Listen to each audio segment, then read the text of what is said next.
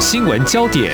焦点时事探索，两岸互动交流，请听中央广播电台新闻部制作的《两岸 ING》。听众朋友您好，我是黄丽杰，欢迎收听两岸 ING 节目。那么提到上海呢，相信关注这阵子从中国大陆内部发起，进而扩及到台湾还有海外的白纸运动。那么在二十六号晚上呢，就在上海的乌鲁木齐中路这场声援新疆一处社区大火，因为防疫过当酿成的伤亡，我想是重要的引爆点之一。那么当时情况还有之后官方究竟如何来处理的？另外呢，谈到也是疫情哦，将近有三年了。那我们知道，中国大陆相对严格的动态清零政策也冲击了经济。那么加上这几年，呃，我们留意到了官方呢整顿管理房地产，还有台海情势呢，这一两年也比较紧绷哦。那么对于当地置产的台湾民众，我们在猜想或多或少。难免会受到影响，但是要怎么确保资产不缩水呢？这面临哪些抉择？另外呢，算算时间，年关也将近了哦，农历春节就要到来。那我们谈到这两岸防疫，呃，最近呢逐渐松绑，特别是中国大陆哦，那么是否有提高嗯我们台商回台湾过年的意愿呢？我们接下来呢要和中央社驻上海记者李雅文连线，来谈他第一手的采访观察。非常欢迎雅文，你好。Hello，主持人好，各位听众朋友，大家好。好，我刚刚已经开个头了，就是上海市民在十一月二十六号，其实当天是台湾的地方选举哦。但重点，我们今天就要谈在当天晚上在上海发生这起事件，就是有一些民众群聚在啊上海的乌鲁木齐中路，他们点燃。烛光来悼念新疆乌鲁木齐嗯这场大火的罹难者。当然，在这几天发酵之后呢，很多人更知道到底发生什么事情。比如说，在第一时间，您人就在上海哦，或许也可以透过一些影片，像台湾，我们透过 Twitter 就可以看到一些被拍下的实况。呃，其实不只是二十六号，呃，我看到雅文，您也有持续在。关注这起新闻。二十七号，上海民众在集结上街，我想这是一个回溯当天的一个情况。你可不可以告诉我们，嗯，嗯，当天你自己啊，我想记者就遇到这样的事件，在台湾我们也会这样，一定会想要到现场去看哦。那你在二十七号当天就到了这个抗议声援的现场，你可不可以告诉我们当天的情况是怎么样呢？就是民众有哪些动作呢？嗯。呃，其实这件事情可能必须要先回溯到说这个。乌鲁木齐这个火灾这个事情大概是什么状况？就是新疆乌鲁木齐，它其实前阵子封控了非常长的一段时间。然后呢，在那边有一个社区，在十一月二十四号的时候发生火灾。那官方呢一直强调他们的一些在防疫上面防控措施没有造成什么样子的呃可能逃生上面的困难。可是从一些流传的照片，你可以看到那个社区有一些住户的门口它是被封起来的。也就是说，从照片看起来，它确实是对于那时候如果火灾发生了，它会造成一些逃生上面的阻碍。那这件事情呢，其实在中国境内引起了蛮多的讨论，因为大家对于这个 Zero Policy，其实这三年的防疫其实真的已经倦了、累了。那尤其又因为这样子。酿了所谓的次生灾害，也就是你并不是因为疫情而死亡，却是因为这样子的极端的防控措施而造成了一些悲剧。这个部分更让人愤怒。所以呢，有一群上海人，他们在十月二十六号的时候就到这边的一条路，嗯，呃，就叫做乌鲁木齐中路去做悼念，然后呃，有献花，有烛火。就是对这个火灾罹难者表达一些哀悼。那二十六号晚上呢，警方有到现场，那最后就是清场。那也有一些人据闻啦，就是有被逮捕，但是官方并没有特别的正面回应这件事情。那二十七号这一天下午呢，就陆陆续续又有消息，就提到说，哎，这一群对于这件事情，也就是乌鲁木齐火灾非常愤怒的人们，就是又回到了这一条路。那一样的警方又赶到现场，然后下午呢就有听说就是有一些冲突的状况发生，有人被警方带走。那其实我到的时候大概是下午四点左右，那那时候其实你就可以看到现场聚集了非常非常多人，那他们的对立面就是警察。那也许我们在台湾就是看到这样的场面，你会觉得很稀松平常，因为这个就是你表达言论自由的一种具体的方式。可是在这边，这是一件非常惊天动地跟很难想象的一件事情，尤其当现场这个人全部通聚集起来，他们对警察就是有一些比较激动的言语的表达，比如说他们会集体大喊说：“不要做核酸。”呃，我们要自由，甚至有人是说不自由无宁死，嗯，或者是对于中国警方有一些比较激烈的言语，认为说你应该是为人民服务啊，你滚出中国，嗯，就是这种很激烈的言语，其实你在这边听到会是非常震撼的，那个氛围跟台湾是完全不一样的。嗯、呃，我记得因为我四点多到嘛，然后大概五点的时候，现场就已经运来我们可以看到的那一种。路障，那警方就是干脆把乌鲁木齐中路封起来，他不准人再往北侧方向走，就是基本上整个地方就做了一些管控，但是现场的人还是非常的激动，那尤其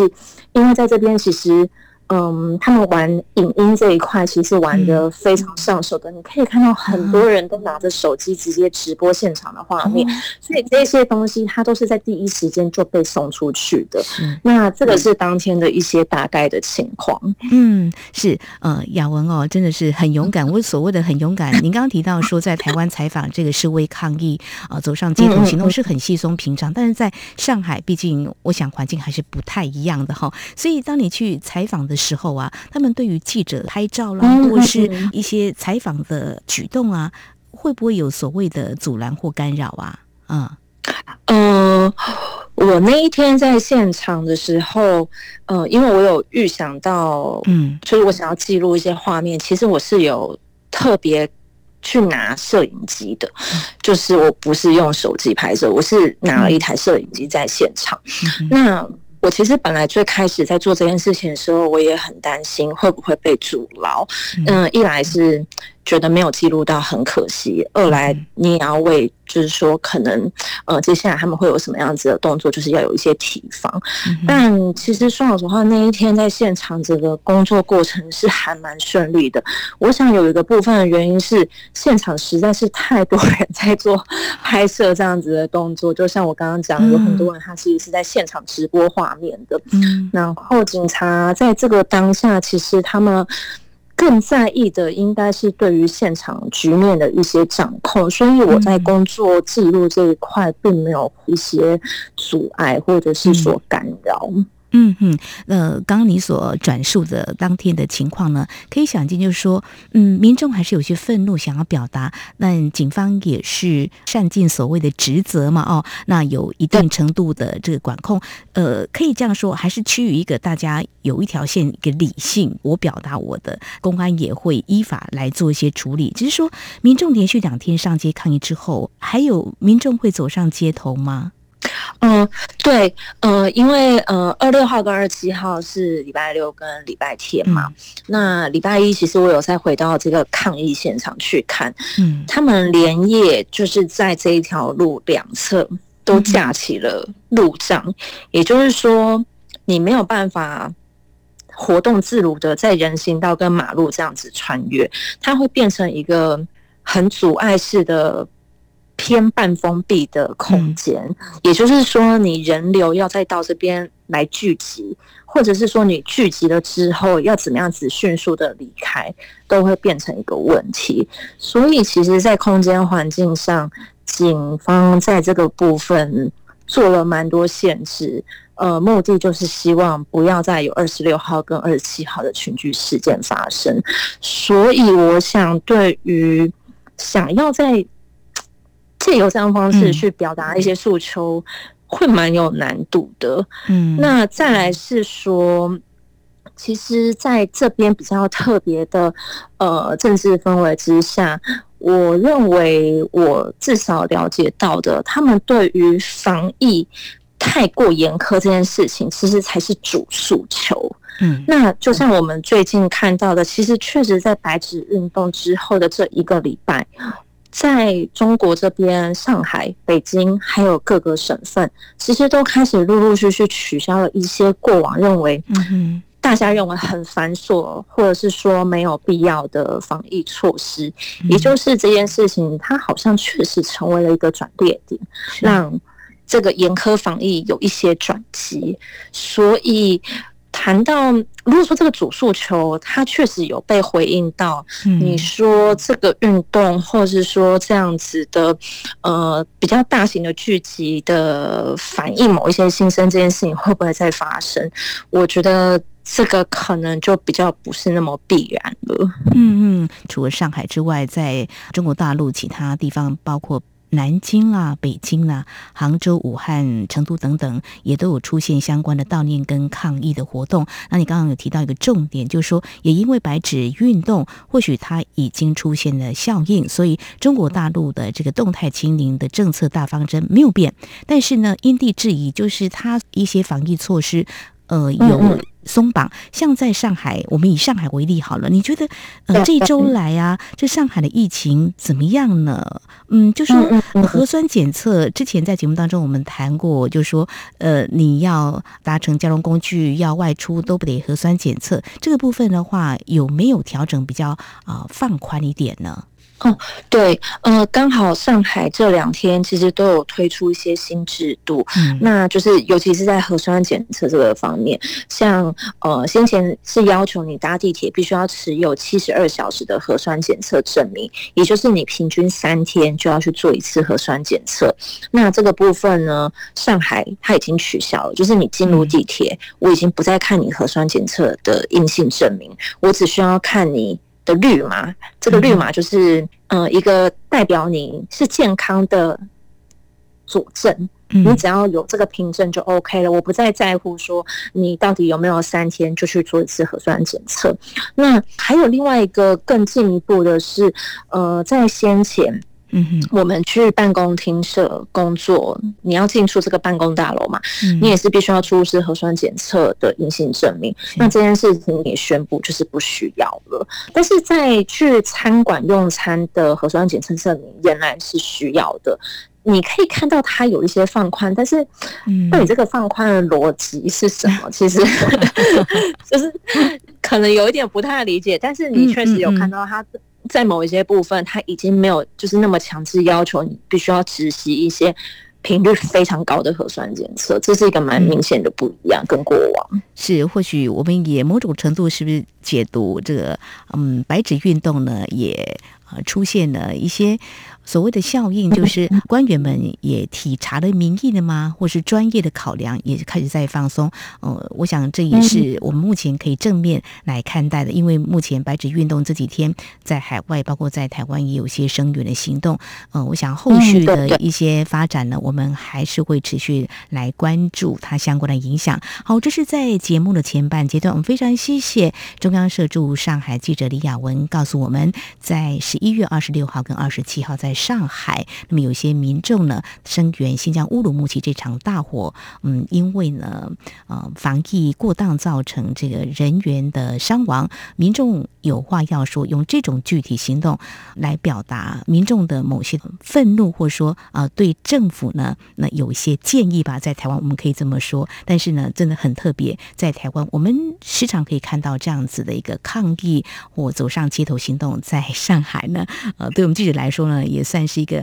嗯蛮嗯少看到这样的情况，但是呢，雅文帮我们记录这第一现场哦，非常谢谢你告诉我们当时二十六号、二十七号上海民众他们来声援新疆乌鲁木齐这场大火的实况。稍后节目后半阶段，我们谈的也是跟疫情相关的哈，我们来关心我们台湾民众在上海，包括我们的投资，或者说在今年过年啊返乡有什么样的想法，是不是提高意愿了呢？我们节目稍后回来。今天的新闻就是明天的历史，探索两岸间的焦点时事，尽在《两岸 ING》节目。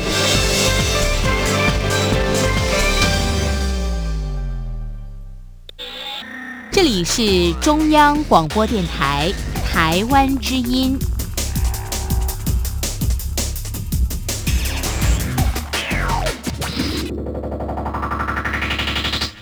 这里是中央广播电台，听众朋友继续收听的节目《两岸 N G》。我们节目持续连线，人在上海的中央社驻上海记者李雅文。那么接下来我们所要关心的焦点就是中国大陆的疫情反反复复，各地的防疫做法松紧不一。我想呢，在节目当中也探讨多次，对各行各业会造成不同程度的影响。当然，我们所想到的远距工作啦、物流核酸检测这些是有商机。但是呢，嗯，大部分的行业恐怕都难逃这样的一个打击哦。所以再加上这个中国大陆这一两年的政策呢，就是严管哦，比如说房地产，像啊中国恒大集团就是其中之一。或许呢，这对房地产的一个发展呢。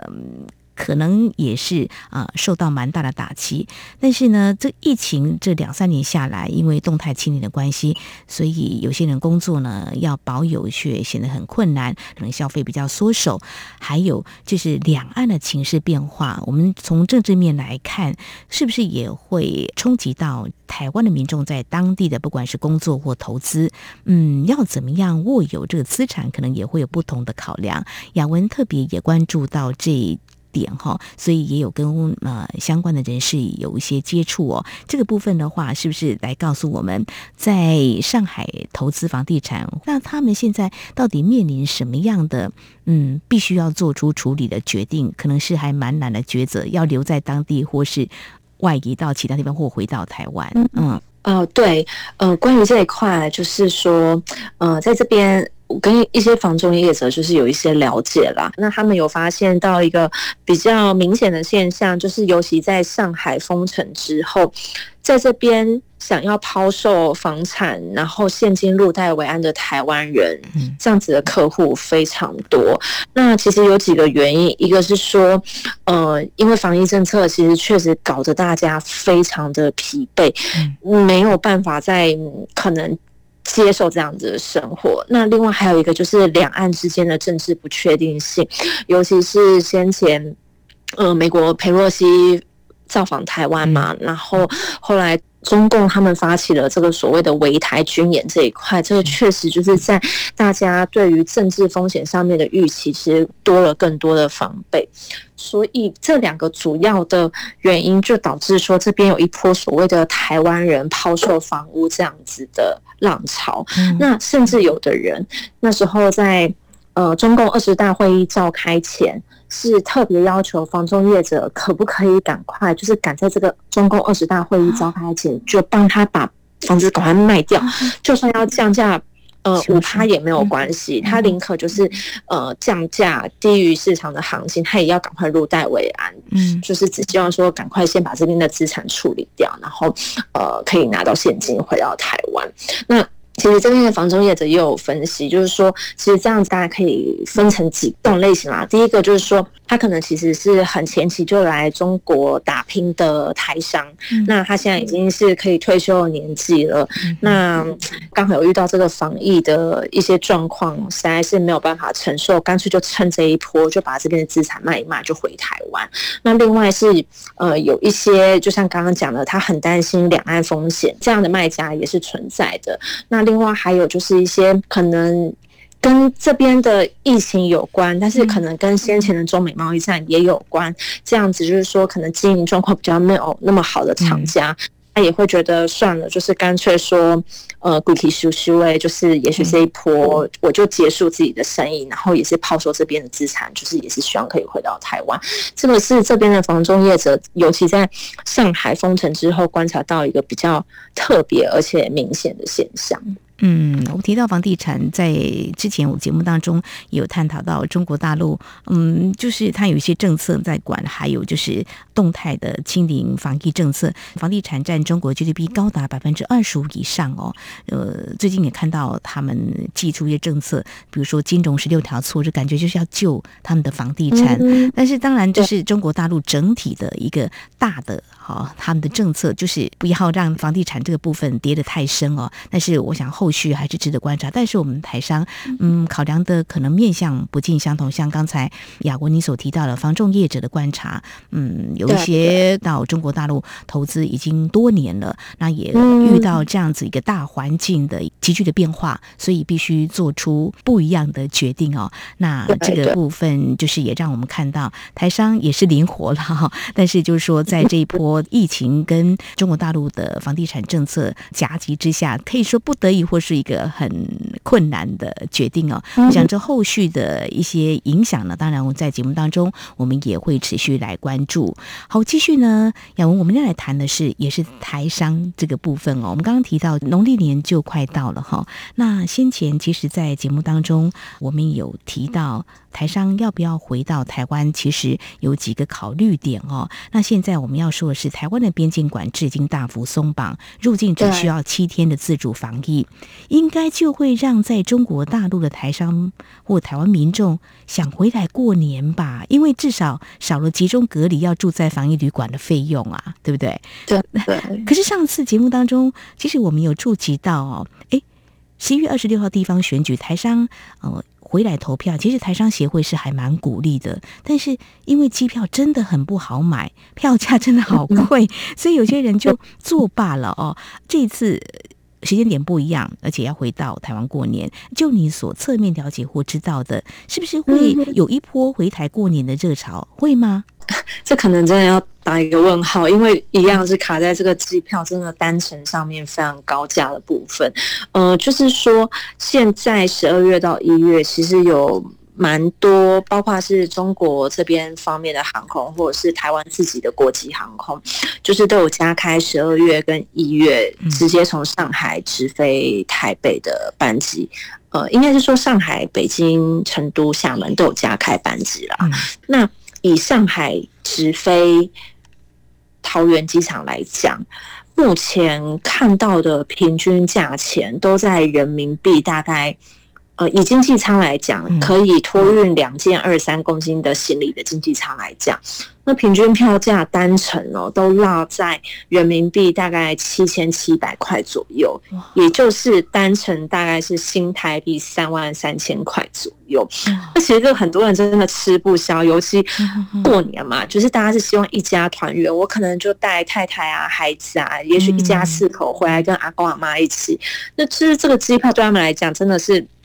觉得非常非常非常高价，那尤其就是说，虽然入境台湾不用隔离，但是你要再回到中国的工作岗位的时候，你再入境还是要配合这边的政策，必须要配合八天的隔离时间嘛。那那个隔离费用其实是要自费的，所以就变成说他们要回来一趟，那个成本真的非常高。那我这边就有请教到一个在这边工作非常多年的。一个台湾人，那他就有提到，就是说，他其实因为呃 COVID nineteen 的关系，其实他二零二零、二零二一、二零二二，他都没有回台湾过年。嗯、那他本来是看到台湾就是免隔离这一块，他就是很兴奋，想要终于可以回家，但是没有想到就是机票单程会这么的高，所以他最后还是觉得。再看看吧，也许等到明年可能四五月，说状况怎么样，再做衡量这样子。这是很务实的考量，只是也纳闷，就是说只有单程回台的加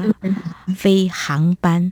呃，这个航班的需求还蛮高的，但是目前却没有呃加开，所以这也让很多人买不到机票，机票还是这么的贵的话。大家还是忍一忍，所以回台湾过年的这个情况，有些台商可能就因而就会却步了哈。啊，已经有连续多年没有办法回到台湾过年了。哦，我想这思乡是很辛苦的哦。好，我想在今天呢，我们是针对有关上海的白纸运动，从强烈的表达声援到官方呢某种程度的处理，他们就没有再走上街头。另外，我们也关心台商在上海投资的房地产，因为这疫情跟台海情势升高这样的影响呢，嗯，也不得。啊，脱售处理，还有这个有些台商今年返乡过年，还是因为这个交通因素，那么选择在当地过年哈。我想在今天非常谢谢我们中央社驻上海记者李雅文带来这些焦点议题，你的第一手采访观察，非常谢谢雅文，谢谢你，谢谢。明天的历史就是今天的新闻，掌握两岸焦点新闻，就在《两岸 ING》节目。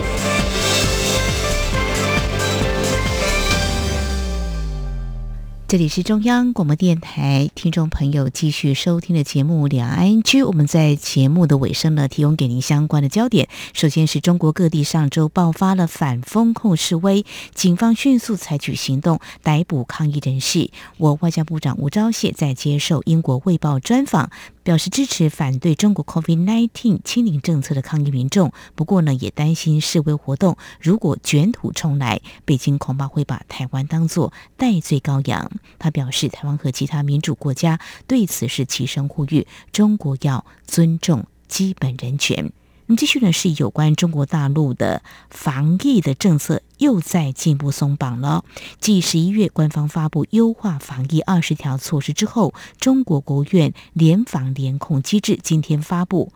相关的措施通知一共有十条，新的措施最受瞩目的就是调整了隔离方式，具备居家隔离条件的无症状感染者跟轻型病例一般采取居家隔离，也可以自愿选择集中隔离收治。这项通知也对居家隔离做出了规范，居家隔离的第六七天连续两次核酸检测 CT 值若是大于。等于三十五是解除隔离，病情加重的要及时转定点医院治疗。具备居家隔离条件的密切接触者，采取五天的居家隔离，也可以自愿选择集中隔离。第五天核酸检测阴性之后就解除隔离。措施当中呢，也提到要减少核酸检测的频率跟范围，除了养老院、福利院、医疗机构。托幼机构、中小学这些特殊场所之外，不会要求提供核酸检测的阴性证明，也不会查验健康码，也不再对跨地区流动人员查验核酸检测阴性证明跟健康码了，也不再展开落地检。同时，要科学精准划分风险区域，按楼栋、单元、楼层、住户划定高风险区。但不得随意扩大到社区和街道等等区域，不得采取各种形式的临时封控，要落实高风险区快封快解。五天没有新增感染，就要及时解封了。同时，严禁以各种方式封堵消防通道、单元门、社区门，确保群众看病就医、紧急避险这些外出管道。通畅。至于民众在购买药品方面，不得限制群众线上线下购买退热、止咳、抗病毒、治感冒这些非处方的药物。此外呢，也要加强重点人群健康情况摸底跟分类管理。同时，新措施也要求了加快要推进老年人的施打疫苗，各地要坚持。应接尽接的原则，聚焦提高六十到七十九岁人群的接种率，尽快提升八十岁及以上人群的接种率，做出专项的安排。另外，新措施也包括了保障社会正常运转跟基本医疗服务，各地各校要坚决落实科学精准的防控要求。没有疫情，学校要展开正常的。线下教学活动，校园内的超市、食堂，还有教育场馆、图书馆等等，都要正常开放。我想，这是在这波白纸运动之后，我们看到中国大陆加速放宽防疫政策。好，以上就是今天两岸局节目。如果听众朋友您对节目有任何宝贵意见的话呢，都非常欢迎您随时跟我们互动交流。您可以来信，传统信件，请您寄到台湾台北市北安路五十五号，写给。两岸 I N G 节目收就可以了，或者您可以寄到电子邮件信箱 i n g at r t i 点 o r g 点 t w。另外呢，也非常欢迎听众朋友加入两岸 I N G 节目的粉丝团，你在脸书的搜寻栏位上打上两岸 I N G 来搜寻就可以了。非常感谢听众朋友您的收听，黄丽姐祝福您，我们下次同一时间空中再会。